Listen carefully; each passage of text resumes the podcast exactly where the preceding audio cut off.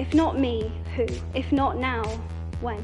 You will always be held to a different, higher standard. Combien sont-ils ceux qui, au-delà de ce qu'ils jugent comme une faute, ont su manifester aux jeunes mères célibataires la compréhension et l'appui moral dont elles avaient un si grand besoin? And to have that flame lit in a girl means that you have to value her voice and let her speak. Bonjour à tous et bienvenue sur un nouvel épisode de Power. Aujourd'hui, nous avons l'immense plaisir d'accueillir Manon Genre, infirmière en réanimation néonatale à Paris.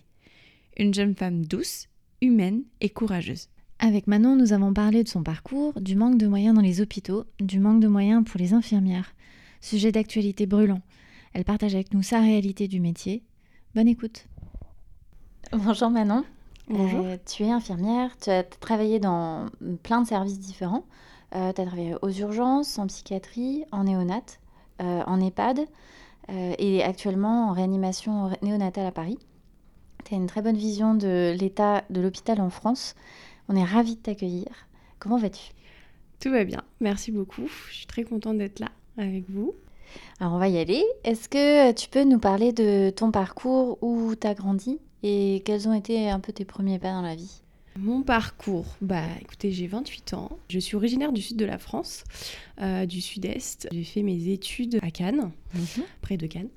Et j'ai été au lycée à Cannes et puis euh, suite à ça, j'ai euh, décidé de faire médecine. J'ai euh, passé du coup euh, le concours, j'ai fait De ça P1. deux ans. Voilà. C'est un concours qui est très difficile, qui prend beaucoup de temps, il faut vraiment un mental d'acier, il faut voilà, avoir la capacité à, à bosser à fond tous les jours, à emmagasiner tellement d'infos que euh, voilà, c'était pas pour moi. Il y avait un esprit de compétition très fort aussi. euh, et puis au fil, au fil des mois, j'ai, euh, j'étais un peu découragée par cet esprit de compétition et j'ai, euh, j'ai lâché l'idée. et j'avais pas, j'étais pas aussi dans, assez dans le bon classement pour pouvoir continuer. Et puis j'ai arrêté au bout d'un an et demi. Je me suis beaucoup posé de questions. J'ai, je suis allée voir une psychologue d'orientation. On a beaucoup parlé de mes envies, de ce que je voulais faire, pas faire euh, de ce que j'aimais, de ce que j'aimais pas. Et puis au fur et à mesure, on en est venu à parler de ce métier, ce métier d'infirmière. Et puis euh, au début, j'avais une image de ce métier euh, pas très positive. Euh, c'est un métier. J'avais une vague idée, euh, mais je trouvais que c'était un métier très difficile. Réputation très difficile, assez ingrat, on fait des tâches assez ingrates et, euh, et je me suis dit Ah non c'est pas pour moi, c'est pas possible. Et puis finalement, euh, j'ai fait un stage, euh, enfin un stage d'observation de 5 jours dans une maternité à Marseille, qui s'est très bien passé. J'ai rencontré des personnes, professionnels de des professionnels de santé, pardon, très agréables, à l'écoute, et ça m'a énormément donné envie de faire ce métier.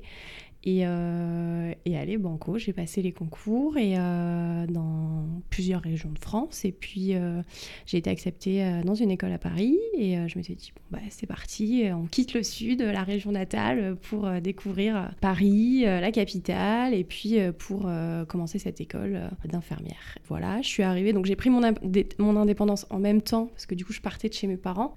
J'avais envie de ça aussi, j'avais envie de- de découvrir autre chose, une autre région, et de me débrouiller par moi-même. Et euh, voilà, j'ai eu la chance d'arriver euh, au même moment que d'autres amis du lycée qui étaient très chers euh, moi et qui sont restés euh, mes amis. Et du coup, euh, j'ai passé déjà une première année, une super année. euh, C'était génial, une vraie année d'étudiant. J'étais une sage étudiante quand même, parce que je voulais pas. J'avais déjà connu l'échec scolaire et j'avais pas envie de, de, voilà, de me replonger dans un échec. Donc je travaillais comme il fallait et puis en même temps je profitais de la vie étudiante. Et j'ai passé trois ans d'études du coup à Paris en faisant divers stages d'infirmiers. On fait plein de stages. Et euh, voilà. Et du coup, ça fait trois ans que tu exerces le métier maintenant. Oui. Et euh, est-ce que tu peux nous parler un peu des différents stages que tu as exercés? Euh, les différents stages, il y en a par quoi? plein. Euh, on commence toujours par des stages, on choisit pas nos stages au départ. Donc il y a plein plein de lieux de stage euh, qu'on découvre en plus parce que on n'a pas idée de ce que de tout- toutes les infirmières qui peuvent exercer dans tout plein de domaines.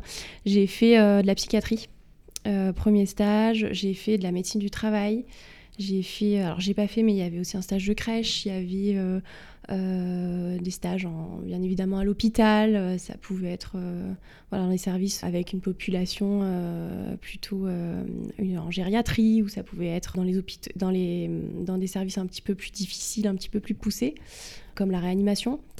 voilà, moi j'ai fait un stage, j'ai commencé en psychiatrie qui était un stage, euh, j'ai bien aimé, c'était une psychiatrie, c'est un secteur ouvert, donc c'est des gens qui allaient euh, consulter et qui restaient euh, dans ce service pour essayer des traitements, un nouveau traitement. Et ça a été comment cette expérience-là justement en psychiatrie? Parce que de l'extérieur, on peut se dire que ça doit être quand même assez difficile en tant que professionnel de santé ça, oui, ça, ça peut être difficile. Après, c'est pas, on n'est pas dans un film. On est euh, dans un service avec des gens qui ont un besoin, qui sont euh, des gens normaux. Euh, c'est une maladie où on se rend. Enfin, il y a plein de gens qui ont un problème qui ont euh, des maladies psychiatriques et on s'en rend pas compte. Mhm. Ils viennent consulter et on doit leur apporter euh, des solutions euh, et on doit, voilà, c'est une discussion surtout. Des traitements peuvent être mis en place. Ça peut être des maladies type la bipolarité, c'est des changements d'humeur assez, assez marqués. Ça peut être des dépressions, ça peut être des... On avait souvent des jeunes filles qui venaient pour boulimie, pour anorexie. Donc voilà, on, est, on les écoutait beaucoup et euh, vous aussi, vous êtes là en plus, euh, voilà, pour écouter. Il n'y a pas que. Euh, il n'y a pas que les traitements. On passe pas juste à donner des traitements, on ferme la porte. non, c'est pas ça. Surtout que c'était vraiment un secteur ouvert, donc les gens pouvaient venir et, partir quand ils voulaient.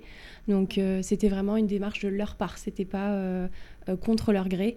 Donc c'était c'était pas un secteur. Enfin, j'ai pas été traumatisée par par ce service-là.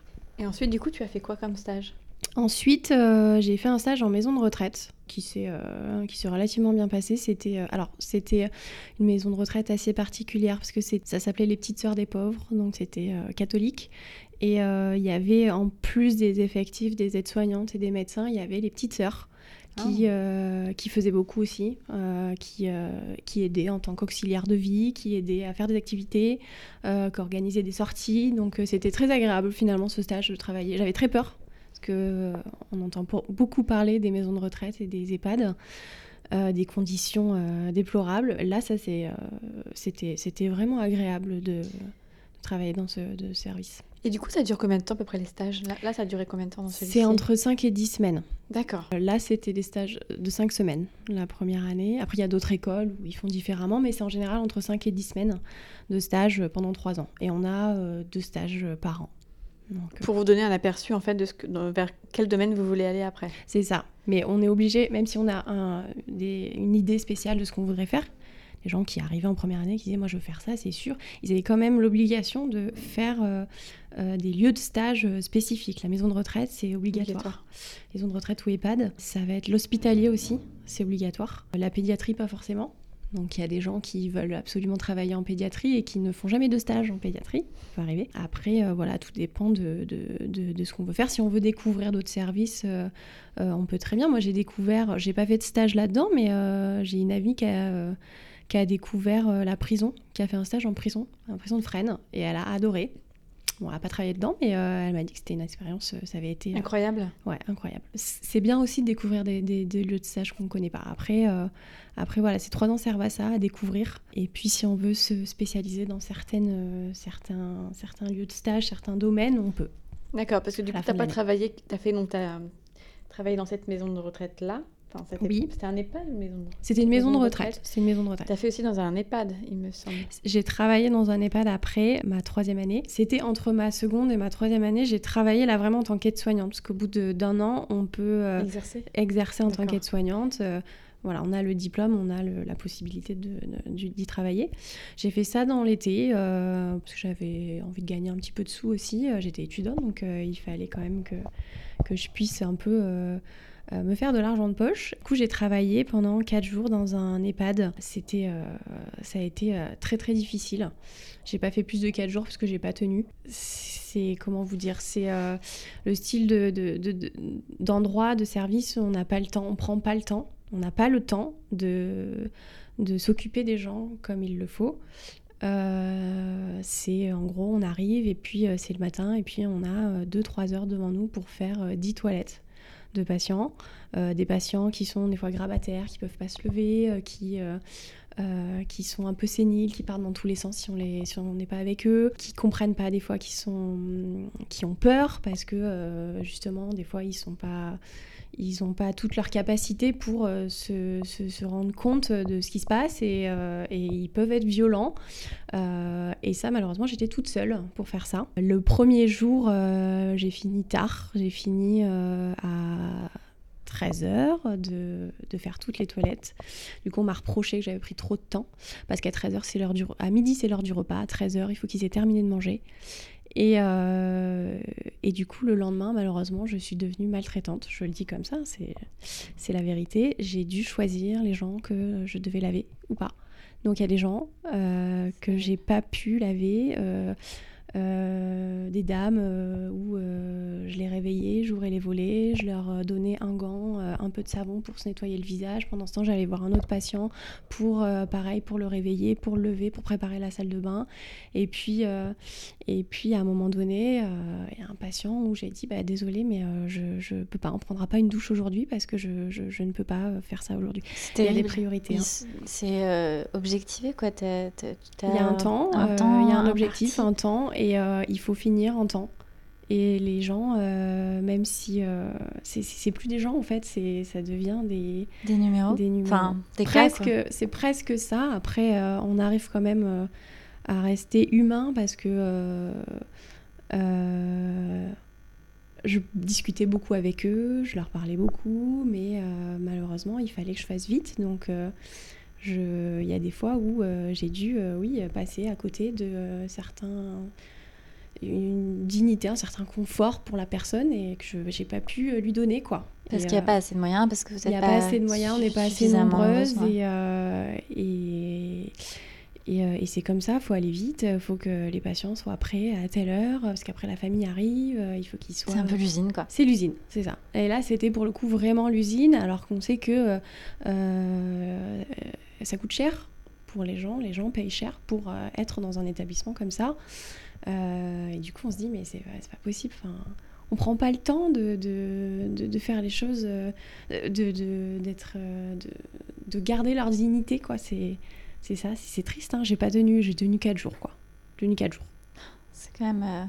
Parce que j'ai pas pu choisir qui je devais laver au bout d'un moment, ils méritent d'avoir une douche tous les jours, quoi. Et euh, j'ai pas pu leur donner ça, et du coup, je me suis dit non, c'est pas possible. Et tu penses que c'est partout pareil, ou, euh, ou c'est spécifique à certains établissements? Je pense pas que ce soit partout pareil. Par exemple, là, la maison de retraite que j'ai fait euh, aux petites sœurs des pauvres, euh, justement grâce aux petites sœurs. Euh, oui, parce qu'il y a aussi un organisme qui est derrière. C'est ça, il y a un organisme qui est derrière. religieux, mais Exactement. ils sont derrière pour vous aider en plus. Donc ça fait tout le travail que toi, t'as pas le temps de faire. C'est ça. Quand justement, tu as le planning et tout. Quoi. Exactement, et elle aussi s'organiser de, de, de, faire des activités, ce qui n'est pas le cas forcément en EHPAD. Il n'y a personne qui est là pour organiser des activités, des sorties.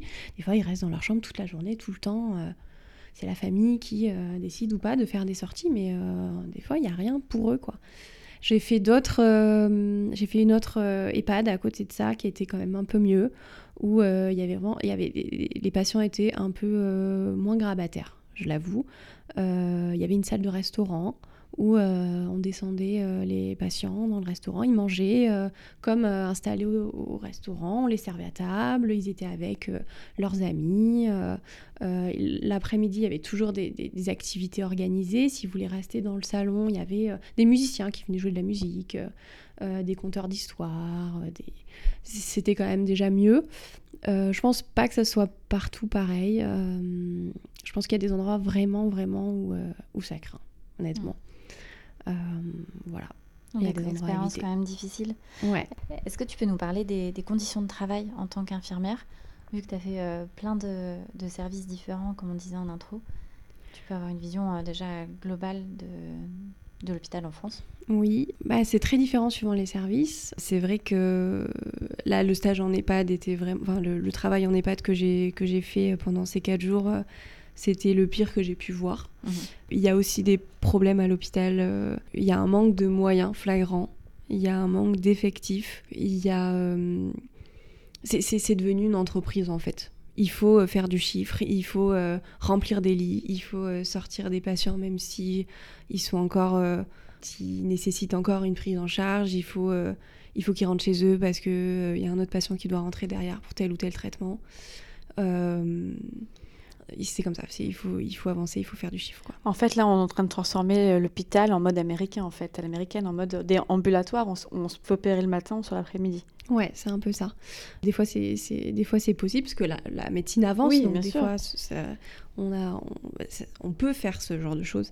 Mais il y a d'autres personnes, il y a d'autres patients où euh, c'est, enfin, il y a d'autres euh, services où c'est pas possible. Il y a d'autres services où il faut euh, il faut écouter un peu, être un peu plus humain et se rendre compte que euh, c'est, on a besoin, le patient a besoin de, de, soins encore, et même si ce n'est pas des soins coûteux, même si ce n'est pas euh, des, opérations, des chimios, des, ce genre de traitements que j'ai pu faire, c'est, il faut quand même prendre le temps, et on prend plus le temps de soigner jusqu'au bout. On les, on les renvoie chez eux dès qu'on peut, en fait. Et c'est quoi cet objectif de chiffre? C'est parce que derrière, l'hôpital euh, est remboursé par la Sécu ou, est, Oui, c'est ça. Ce sont des actes. Euh, c'est remboursé par la Sécu. Donc moi, j'étais dans un service, euh, mon premier service, c'était en hématologie adulte. Et on faisait beaucoup de chimio. Euh, ce qui rapporte énormément. On faisait euh, des greffes de moelle osseuse et euh, c'est remboursé par la Sécu. En fait, les traitements comme les chimios, les radios, les greffes de moelle, ça coûte très très cher à la Sécu. Et par contre, une toilette, des soins de nursing, comme on appelle vraiment, où l'infirmière prend le temps de, de, discuter avec le patient, de lui apporter un minimum d'hygiène, de l'aider à manger, de ça c'est voilà humanité et ça c'est pas ça rapporte pas donc on veut pas perdre de temps à faire ça. Donc en fait, il faut que, il faut que ça, ça se fasse rapidement. Et puis après, euh, il faut qu'on fasse rentrer euh, les patients qui vont rapporter de l'argent. C'est pour ça que les infirmières et les médecins euh, crient en ce moment et qu'il y, a ce mouvement. c'est ça, oui, oui. Ça, ça, ça, fait partie de ça, évidemment. avec aussi le manque d'effectifs, on veut qu'il y ait de moins en moins d'infirmières qui s'occupent de plus en plus de patients. Et ça, ça amène à un épuisement aussi euh, des, effets, enfin, des, des infirmiers, des, du personnel. Et du coup, toi, tu peux un peu nous parler de ta hum, journée? Comment ça se passe ta semaine en fait euh? Oui, donc moi là, je suis en réanimation euh, néonatale. Je travaille en 12 heures. donc de 7h30 jusqu'à 19h30. C'est énorme c'est des grosses horaires. C'est des grosses journées. Je peux travailler, euh, c'est un rythme où euh, on travaille euh, 3 mois de nuit, 3 mois de jour. Du coup, soit on commence à 7h30 et on finit à 19h30, soit on commence à 19h30 et on finit le lendemain à 7h30. On enchaîne 3 jours comme ça, puis ensuite on a 2 jours de repos. Ensuite on enchaîne 2 jours et puis ensuite on a encore 2 jours de repos. C'est des rythmes assez intenses. Surtout que c'est un service quand même très lourd. La réanimation, c'est très très... Euh, ça demande beaucoup euh, d'énergie euh, physique, psychologique. C'est un service où il peut y avoir des décès. Donc il faut avoir les épaules pour supporter les, les, différentes situations et de passer sur plein de prises en charge en même temps. Et il faut pouvoir rester professionnel. Et euh, ça, c'est pas facile. À la fin des 12 heures, euh, on est euh, un peu tous claqués. Et du coup, est-ce que toi, tu penses que tu ferais ce métier toute ta vie? Je sais pas. C'est un métier qui, me plaît, qui me plaît énormément. J'ai appris à l'aimer parce que c'était pas facile au début. on se prend une grosse claque, en fait, littéralement, quand on est étudiant, parce qu'on s'attend pas à ça. Surtout que moi j'étais une personne euh, assez, euh, assez timide, un peu réservée, un peu. Euh, j'arrivais dans les stages, j'étais un peu en retrait et on a pu me le reprocher pendant les stages. On a pu me dire aussi que j'étais pas faite pour ça parce que je montrais pas assez, j'en voulais pas assez. Et du coup, peut-être que j'étais pas faite pour faire ce métier. Donc euh, j'ai quand même tenu parce que euh, je sentais quand même au fond de moi que c'était ça que je voulais faire. Et euh, j'ai bien fait parce que maintenant, je, je, me plais beaucoup dans ce, dans, dans ce métier. Mais c'est très difficile, on teste beaucoup. On vous teste beaucoup pour savoir si vous allez réussir à supporter la pression de, du service, du, du, de la frénésie de l'hôpital. Et il faut tenir, c'est pour ça qu'il ne faut pas... voilà. Si on est là à se poser des questions, il faut tenir jusqu'au bout. Il n'y a, que, a que nous qui pourrons nous dire si on est fait pour ça ou pas. Et qu'est-ce qui t'a fait tenir justement? Parce que ce métier, et t'avais peur que ce soit difficile, il Mm. est difficile. Il est difficile. Qu'est-ce qui te fait tenir du coup? Parce que j'ai euh, vécu beaucoup d'expériences, j'ai, euh, ça m'apporte beaucoup. Je me sens tellement utile. C'est un service où euh, on est très souvent remercié par ce qu'on fait, on- ça nous apporte énormément d'aider les gens que, que je, je- je prends ça, je prends cette, ce- cette, euh, cette énergie positive. Enfin, c'est, c'est les, les- les gens qui nous disent ça, ça, ça, ça, Ça je te me nourrit oui, euh, ça me nourrit beaucoup. C'est pour ça que je continue à faire ce métier parce qu'il m'apporte énormément. Je me dis, euh, c'est c'est pas un métier commun. C'est pas, enfin c'est pas, euh, je vis pas des situations euh, où euh, je vis pas deux journées euh, pareilles. Je me dis, c'est fou, c'est un métier difficile, mais euh, je- j'y gagne tellement que je je je regrette pas. C'est beau aussi. Oui.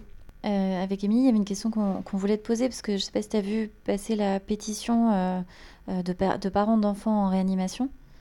Euh, J'en ai entendu parler. et euh, qu'est-ce que tu en penses? Est-ce que toi, tu es concerné dans ton hôpital? Donc toi, tu es aujourd'hui à Port-Royal? Oui, c'est ça. Fait, c'est par rapport au manque de moyens que des parents peuvent vivre à- et voir à Trousseau, par exemple. C'était à Trousseau. Ouais. Je sais, j'en ai. C'est à Trousseau. C'est en fait, j'ai une lectrice qui a, qui a J'en ai vite Julia, entendu parler, mais ça, ouais. qui a co-créé la pétition avec d'autres parents. Elle a eu des, des jumeaux en 2017 euh, qui sont nés prématurément. Et du coup, bah, elle est restée quasiment cinq mois, je crois, à l'hôpital. Et elle a euh, vu euh, cette situation-là. Euh, moi, moi j'ai accouché à Trousseau aussi. Et même si j'ai pas accouché à Trousseau euh, avec, des enf- avec un enfant euh, en, comment dire, en prématurité, j'ai quand même vu, moi, par exemple, ne serait-ce très bête, mais l'état délabrement de l'hôpital. Mhm. Euh, et je sais qu'il y a un médecin qui était venu me voir quand j'ai accouché en salle de, ré- en salle de, de réveil, pardon, qui me parlait justement de, de- de- des conditions de travail euh, en me disant euh, qu'on allait partir, par exemple, lui, sur la- l'ambulatoire. Mais je sais qu'il y a un vrai manque de moyens Mhm. dans les hôpitaux. Est-ce que vous, toi, tu le ressens Euh, Est-ce que vous, vous, par exemple, vous êtes plus chanceux que d'autres à Port-Royal? Euh, oui, moi je dirais que je, on est quand même plus chanceux euh, en réanimation néonatale à Port-Royal comparé à d'autres services que j'ai pu faire, que j'ai pu voir où vraiment il y avait vraiment un manque où euh, l'infirmière euh, qui avait 7 patients à la base se retrouve en avoir 12 parce que sa collègue n'est pas là et qu'il n'y a pas de remplaçant et que personne n'a trouvé une, autre infirmière pour, euh, remplacer la- l'infirmière manquante. Donc on se retrouve avec double, doublement de travail et, malgré ça, ça arrive souvent, malgré ça, on n'est jamais récompensé, on n'est jamais félicité pour, pour le travail qu'on fournit, malgré le fait qu'on est, que l'hôpital est sous l'eau. Euh, moi, je vois le Tu veux dire, nombre... enfin, par, euh, par ta hiérarchie. par la hiérarchie, patients, oui, ouais, par les par- par les patients. De temps en temps, il y a des patients qui reconnaissent. Il y a d'autres patients euh, qui, qui, qui, qui, qui comprennent pas parce qu'ils le voient pas. On essaye de pas le montrer, donc euh, ils comprennent pas pourquoi l'infirmière met, euh, met autant de temps pour venir et pour répondre à sa sonnette. Et, euh, et le souci, c'est bah, c'est quand on se retrouve avec une surcharge de travail, on peut pas répondre correctement aux besoins des gens. Et ça, il y a des, certains patients qui comprennent pas. Euh, la direction le comprend pas forcément non plus surtout la direction. Il y a beaucoup d'heures supplémentaires qui sont demandées tous les jours, moi dans mon service, et tous les jours, voire deux, deux infirmières en plus sont demandées pour pallier au manque d'effectifs. On est grassement payé pour ces heures sup, et l'hôpital tient grâce à ça. Parce que euh, parce qu'ils veulent pas embaucher plus et parce qu'ils veulent pas fermer des lits parce que ça coûte trop cher de fermer des lits. Ils préfèrent euh, qu'une infirmière euh, du service vienne en plus pendant ses jours de repos pour pouvoir euh, pour pouvoir travailler et pour pouvoir euh, fournir euh, le travail euh, euh, y a besoin. Donc là, il y en a, euh, il y en a, mais tous les jours, des heures sup demandées dans tous les. Moi, je me, euh, je m'étais inscrite euh, euh, pour faire des heures sup pour tout l'hôpital. Euh, c'est euh, des demandes. Il y a au moins 40, 50, 60 demandes par jour de d'infirmières, euh, d'infirmières qui sont en arrêt, euh, qui pendant 10 jours ne seront pas là. Il faut les remplacer. euh, euh, voilà, et dans mon service, c'est pareil. Après, on est un gros service, nous, on est 120 infirmières en tout. Donc, euh, on arrive quand même à, euh, à se remplacer euh, les unes les autres, mais euh, euh, pendant nos jours de repos, parce qu'on a quand même des jours de repos euh, assez euh, régulièrement, parce que c'est un travail quand même qui est fatigant, mais, euh, Mais euh, c'est vrai que c'est énormément. En fait, on va de plus en plus à, à ce que à ça quoi. Oui, c'est vrai que ça devient une normalisation en Ouais, fait, c'est de faire des heures supplémentaires. C'est normal en fait. Avant, il y en avait pas. Il y en a qui refusent par principe. Parce que tant qu'on accepte, du coup, la, la direction se rend- dit qu'il y a toujours. euh, c'est- normal quoi. Donc, euh, c'est. Il y a toujours. Il n'y a, pas- il y a pas besoin de- d'embaucher puisqu'on est là pour faire le travail. En fait, c'est ces métiers comme euh, nous, on a, on a- ça, nous, enfin, ça nous parle beaucoup parce que la santé, l'éducation, Mhm. euh, pompiers, tous ces métiers indispensables, en fait, ils tiennent grâce à vous, en fait, ou grâce au fait que vous n'allez peut-être pas forcément faire grève, que même si vous faites grève, il y en a qui travaillent toujours, Mhm. qu'en fait, vous êtes là pour supporter le travail et, et en fait, vous vous n'avez pas envie forcément de prendre le patient, entre guillemets, euh, le mettre mal, donc du coup, bah, vous allez faire ces heures supplémentaires-là. Euh, alors que c'est effectivement, si il y avait personne qui accepterait de faire les heures supplémentaires, bah, peut-être que la direction se bougerait Ouais, euh, ça. pour, euh, pour débloquer des moyens. Mais c'est en fait c'est cercle vicieux en fait. C'est un cercle vicieux. pris en otage. Quoi. On est pris en otage parce qu'en plus de ça, euh, c'est des heures supplémentaires qui sont très très bien payées comparé à notre salaire. Parce qu'on n'a pas un salaire mirobolant. Pour, euh, en plus de ça, pour, euh, pour être augmenté, on attend des années, des années. euh, on n'est pas récompensé par le travail qu'on fait aussi. Donc à quoi ça sert de, de, de, de se donner à fond Parce que de toute manière, euh, on ne sera pas récompensé, on ne sera pas félicité, on ne sera pas euh, voilà, mis en avant. Donc, euh, donc voilà, il, il propose ces heures sup qui sont très bien payées parce que bah, voilà, on nous, en nous disant bah voilà c'est payé tant donc euh, on en met plein comme ça il y en a forcément une qui va vouloir arrondir ses fins de mois et en faire et euh, du coup c'est ce qui se passe La carotte. Et parmi Voilà. tes collègues, tu sens qu'il y a de la démotivation? Euh, oui, il y en a beaucoup. Euh, Après, c'est un travail où il y a beaucoup de pression aussi. Donc, il y a beaucoup de turnover. C'est un travail très lourd où euh, les prises en charge sont assez, euh, euh, sont assez compliquées des fois. Être en accord avec tout le monde, avec l'équipe soignante, avec les parents, avec ce qui est le mieux pour l'enfant. Euh, c'est, euh, c'est- ça peut être compliqué et très mal vécu et il y en a euh, qui arrêtent au bout d'un an, deux ans et puis qui font autre chose. Mm. Soit qui font euh, une année à voyager, soit qui font un autre service ou qu'ils arrêtent. Ça peut arriver. Est-ce que tu arrives à prendre de la distance par rapport à ce que tu vis au quotidien? Oui, il faut. Euh, j'ai des expériences difficiles dans ce service de réanimation néonatale surtout, où, euh, où, il faut, euh, où il faut annoncer des mauvaises nouvelles. C'est pas moi qui annonce personnellement, c'est le médecin, mais euh, c'est moi qui rattrape, qui reformule après, parce que le médecin s'en va et je suis seule avec la famille après. Donc c'est à moi de, de reformuler, de d'essayer de d'être le plus euh, d'être le plus professionnel, empathique possible, sans me mettre à la place, parce que sinon euh, on peut pas se mettre à la place, on peut pas euh, S'investir émotionnellement. c'est ça, on peut pas s'investir émotionnellement, s'identifier, parce qu'après c'est trop difficile. Du coup, quand quand quand il y a des moments comme ça où il faut annoncer l'arrêt des soins et que et que euh, les parents sont euh, sont dans un état euh, pas possible, et qu'il faut rester professionnel sans donner de l'espoir, parce que nous on sait qu'il n'y a plus d'espoir et qu'on peut, je ne peux pas me permettre de donner de l'espoir et de dire des choses fausses. Donc il faut rester, faut rester pro- Distancié peut-être aussi. Ouais. Ouais, distancié tout en tout en restant là pour eux, tout en restant dans l'empathie, tout en tout en étant tout en comprenant euh, ce qui se passe et euh, en, étant là pour eux.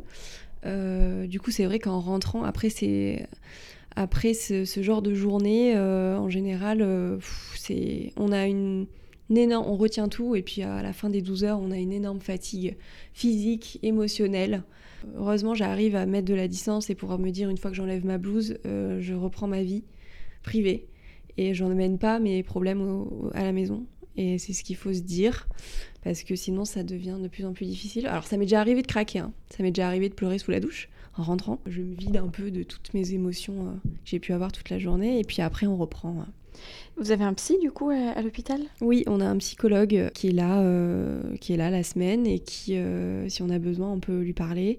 Et de toute manière, pour des situations difficiles comme l'annonce mm. d'une prise en charge difficile, elle est là pour nous épauler. On fait des réunions avec plusieurs infirmières, plusieurs, les infirmiers, les médecins, les cadres, pour essayer de comprendre la situation, revoir un petit peu ce qui a été, ce qui a pas été, euh, ce qui a été mal dit, mal formulé, ce qu'on aurait pu euh, faire, plus dire. Euh, et ça fait du bien aussi d'en parler. C'est vrai que c'est très utile. Est-ce que tu as déjà vécu du sexisme dans... au travail Parce que, bon, quand même, au métier d'infirmière, souvent attaché certains clichés, et notamment certains clichés, clichés machos. Est-ce que toi, c'est quelque chose que tu as déjà vécu? Euh... C'est vrai quand, quand j'étais en médecine du travail, oui, c'est vrai que j'ai eu euh, euh, le médecin de la médecine du travail.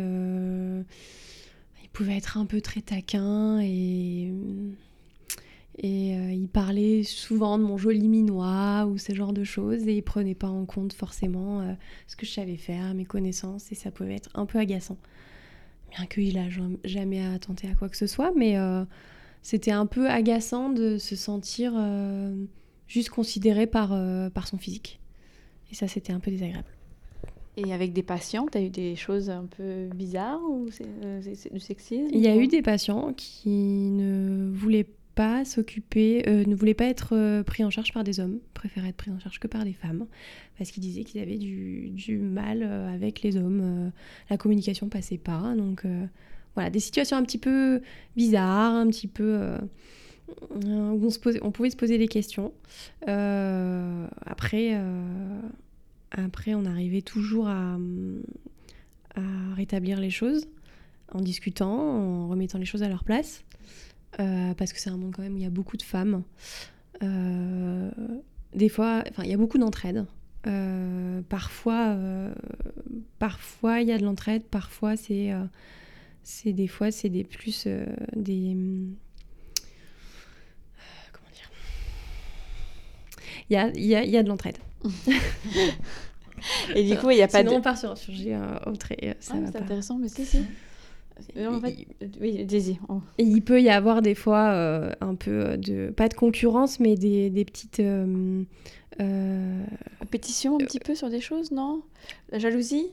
Des reproches, ça va être de, la jalousie, mais euh, ça va être aussi des critiques mm. pour pas grand chose, des fois.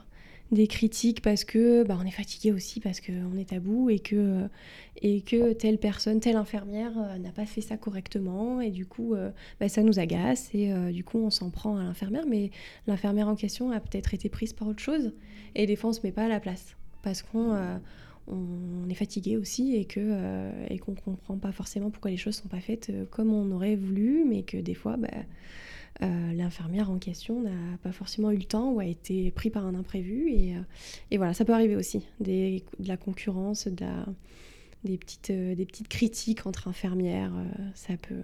Est-ce qu'il y a de la solidarité est-ce qu'il y a de la solidarité du coup entre vous? Il y a de la solidarité quand même, heureusement. Euh, il y a de la solidarité, euh, il y a de l'entraide. Euh, on n'est jamais seul sur une situation, il y a toujours quelqu'un pour en discuter ou pour nous aider si on n'arrive pas à le faire seul parce qu'on se sent pas. Il y a y a l'équipe qui est là et puis on fait en sorte d'en discuter si vraiment ça s'est mal passé. Alors il y a d'autres services, euh, ça se passe autrement, des fois c'est plus difficile, mais, euh, mais moi dans mon service, en général il y a de l'entraide. Il y a de l'entraide. Et toi du coup tu as travaillé aussi au SAMU social? Oui. Euh, comment est-ce que tu as vécu cette expérience? Est-ce que tu peux nous raconter un petit peu comment ça s'est passé? Bah, J'ai travaillé au SAMU social à la fin de ma troisième année, à la fin de mes études en fait, et avant mon premier boulot. j'ai eu une petite période de 1-2 mois euh, qui m'a permis de travailler au SAMU social. Euh, une riche expérience aussi. J'ai fait des vacations de, de journées, de quelques journées, de quelques nuits. Euh, j'ai rencontré vraiment une équipe soudée, hyper gentille, hyper à l'écoute de tout, des professionnels, mais en même temps des, des patients qui étaient là, des résidents. On les appelle surtout les résidents parce qu'on ne les considère pas comme patients. C'est plus une maison. Et, effectivement, j'ai eu énormément de, de situations où ou notamment une femme qui, euh, était arrivée en France tant bien que mal euh, avec un, cancer du sein, qui est partie euh, d'Afrique et qui est arrivée en France dans un état pas possible parce qu'elle pouvait pas elle pouvait pas rester dans son pays parce qu'elle pouvait pas se soigner du coup elle a tout tenté pour arriver en France c'est une jeune fille de, de, 25 ans ah ouais. ouais. Et, et, donc en fait elle est arrivée en France euh, elle a été prise en charge par le SAMU, qui l'a amenée euh, dans cette résidence de SAMU social. Et puis, euh, et puis elle nous raconte toute cette histoire, toutes ses péripéties, tout son périple. C'est, je trouve ça fou comment on peut vivre quelque chose comme ça. Et puis, elle avait fait un pansement au niveau de sa poitrine. Euh, et, effectivement, en enlevant le pansement, il y, a y a des moucherons qui sortent de son pansement. Et, euh, on se dit, mais c'est pas possible d'avoir un sein dans cet état-là, mais qu'est-ce qui s'est passé? Et, en fait, voilà, le manque de soins, euh, les conditions d'insalubrité dans lesquelles elle a vécu font que, bah, voilà, elle n'a pas pu te soigner et, et son sein était dans un état déplorable. Donc, on a mis en place des traitements. Euh, il y a une assistante sociale aussi qui s'occupe de ces gens-là pour qu'ils soient pris en charge euh, par euh, l'hôpital assez rapidement pour mettre en place des traitements. et voilà, et elle nous raconte ça, sa vie avec un tel un tel détachement, je, ne sais pas comment, comment signifier ça, mais elle, à la fin de l'entretien, on mettait de la musique, une musique qu'elle aimait bien, et on dansait tout ensemble.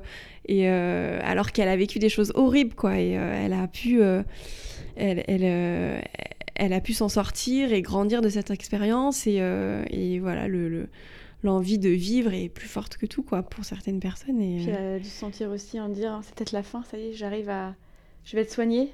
Ouais, ça y est, c'est le moment où ça y est, on va, on va prendre soin de moi, on va s'occuper de moi, je vais plus être je vais, je vais plus être invisible de la société, quoi. Parce qu'elle est restée longtemps dehors aussi. Donc, ça doit être euh, difficile psychologiquement. Ouais, ça a été euh, difficile pour elle, mais un mental euh, de bah, fou, tellement une force, quoi. C'était une femme avec tellement de force. Et pour toi, c'était c'est plus difficile encore pour les femmes qui sont dans la rue?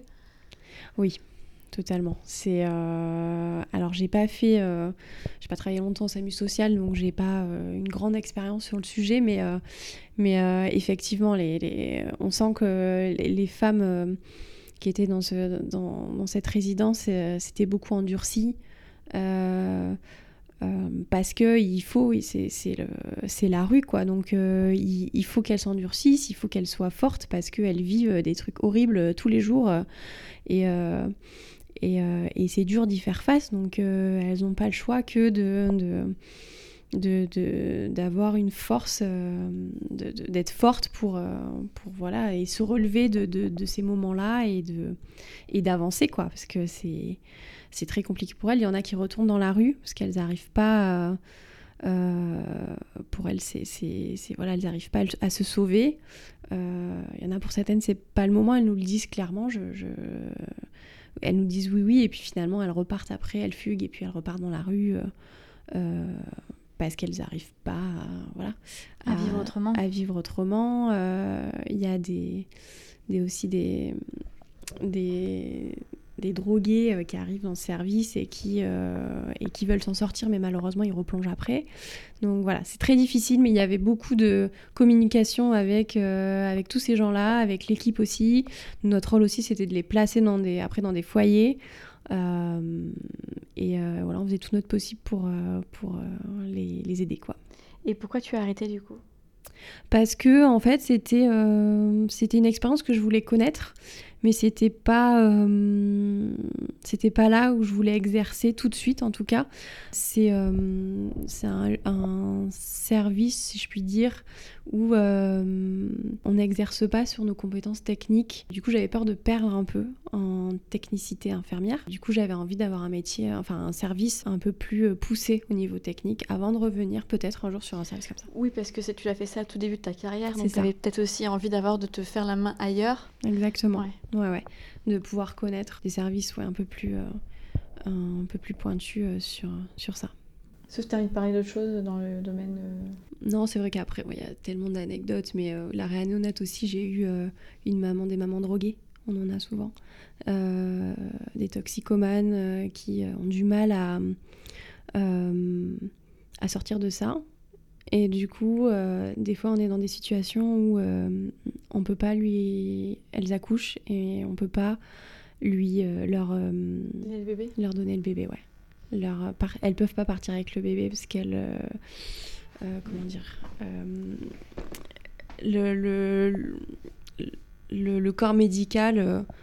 Euh, c'est la santé de, l'enfant est en C'est ça, la santé de l'enfant est en jeu et on peut pas se permettre de laisser un bébé euh, à une maman qui va pas pouvoir s'en occuper euh, comme il faudrait. Après, euh, c'est des mamans qui donnent tout, qui font tout dans leur. Enfin, elles font. Elles, elles vraiment, elles se démènent pour montrer qu'elles qu'elles sont capables. Et ça leur déchire le cœur de laisser leur enfant. Et c'est horrible, même pour nous. le souci, c'est quand on apprend après qu'elles ont replongé, on peut pas se permettre de laisser un bébé euh, à des mamans comme ça. Donc ça part à l'aide sociale à l'enfance ou ça part en pouponnière? Ça part dans des pouponnières. Et puis, euh, et puis euh, par la suite, il y a des prises en charge qui sont faites. le suivi de la maman aussi est fait pour voir si elle est capable de récupérer son enfant. Des fois, ça arrive. Il y a d'autres fois où c'est pas possible. Il y a d'autres fois où c'est pas possible. Ça être déchirant et. C'est déchirant. C'est déchirant, surtout que la maman dont je me suis occupée, le souci c'est qu'elle avait déjà d'autres enfants qui étaient placés. Donc déjà, elle part avec euh, une, histoire assez euh, difficile. Euh, elle voulait vraiment s'en sortir, sauf que sa maladie était plus forte, parce que c'est une maladie vraiment de... Elle, elle, a, elle était à la maternité, mais en même temps elle fuguait, elle allait se droguer, puis elle revenait, elle a fait une overdose à la maternité. C'est... Et puis quand elle arrive après dans le service de néonat pour s'occuper de son bébé, elle est mais comme une maman parfaite quoi. C'est ah elle est toute douce, euh, elle s'occupe de tout, euh, elle lui donne à manger, elle connaît les heures, mais malheureusement. Euh, et, les, bébés, ils naissent avec des problèmes d'addiction, du coup? Oui. donc il y a ça aussi à gérer. Il y a ça aussi à gérer. Ils naissent avec un syndrome de manque. le syndrome de manque, du coup, se traduit par. parce que, du coup, les drogues se transmettent par le placenta. Euh, et le syndrome de manque se manifeste par des euh, trémulations, donc ils vont trembler beaucoup plus que, que, tous les autres bébés. Ça peut arriver que les bébés tremblent, mais... Oui, c'est le syndrome de Maro, je crois. Oui, c'est ça, de Moro. Moro, ah, C'est sur les bébés normaux, oui, ça peut arriver. Mais euh, c'est sur des bébés qui ont des mamans toxicomanes, effectivement, c'est décuplé. Euh, ils tremblent, ils n'arrivent pas à dormir, ils sont jamais, on n'arrive jamais à les apaiser. Donc c'est une petite que j'avais tout le temps au bras parce qu'elle arrivait très peu à se calmer. Euh, après, ça s'accompagne par des maux de ventre, des diarrhées. On se rend compte qu'elle se tortille, euh, elle a mal au ventre. Et, et, voilà, c'est plein de problèmes qu'il faut gérer. Et, et au fur et à mesure, ce syndrome de manque passe. Mais malheureusement, la relation avec la maman, c'est là où c'est compliqué. Elle est dégradée. Elle est dégradée de base. Et, euh, et c'est surtout ça qui est compliqué, parce qu'après, c'est des enfants qui naissent pas forcément en prématurité. C'était euh, c'était une petite à terre, mais malheureusement avec ce syndrome de manque et, euh, et avec une situation familiale qui allait être compliquée. C'était ça qu'il fallait qu'on apprenne à gérer plus, que, plus que les soins.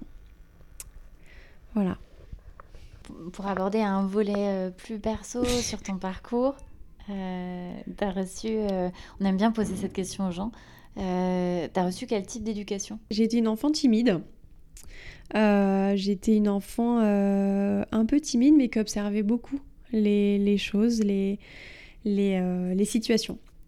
Et, euh, et voilà, j'ai évolué un peu comme ça, euh, bien que j'aimais beaucoup, j'étais un peu aussi, euh, j'aimais beaucoup m'amuser, j'aimais, j'avais un grand frère qui faisait beaucoup le pit, qui était très extraverti comparé à moi, et ça a été un exemple pendant longtemps parce que voilà, il me montrait plein de bêtises, des petites bêtises gentilles, mais, euh, mais euh, voilà, c'était euh, c'était le grand frère que je voulais suivre un peu.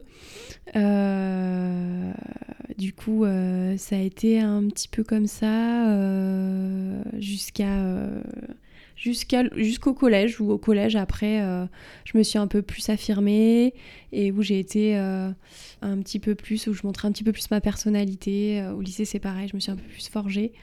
Voilà, tout en restant une fille plutôt calme, plutôt tranquille, assez rigolote, assez. voilà, qui aimait, qui aimait bien passer du temps avec ses amis.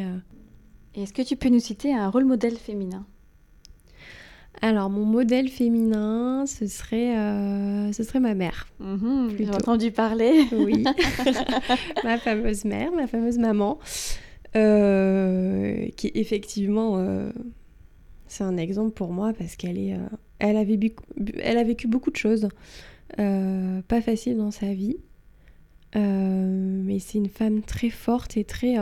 elle a une intelligence on parle pas souvent de cette intelligence, mais je trouve ça tellement important, une intelligence sociale, une intelligence adaptative, euh, qui fait qu'elle euh, arrive à s'adapter à énormément de situations.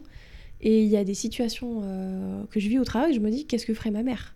Parce qu'elle a ce, cette capacité, cette faculté à, à trouver des solutions, à, à engendrer une conversation, à s'adapter, au contexte euh, euh, qu'elle vit euh, très facilement et avec, voilà, avec la possibilité de, finalement apaiser beaucoup de, choses, beaucoup de tensions et et elle est pour ça, moi je trouve qu'elle a une intelligence folle pour ça. Et des fois elle s'en rend pas compte, mais c'est énorme parce que pour beaucoup de gens, l'intelligence c'est quoi? C'est de la logique, c'est savoir faire des mathématiques, faire euh, voilà, ce, genre de choses très pointues ou euh, faire des études très longues. Euh, mais on parle pas assez de cette intelligence-là sociale, savoir s'adapter à des situations. Et, et pour ça, elle, est, elle a une intelligence énorme sur ce, sur ce domaine-là, émotionnel aussi. Surtout quand tu es timide, se dire comment est-ce que je peux réagir Comment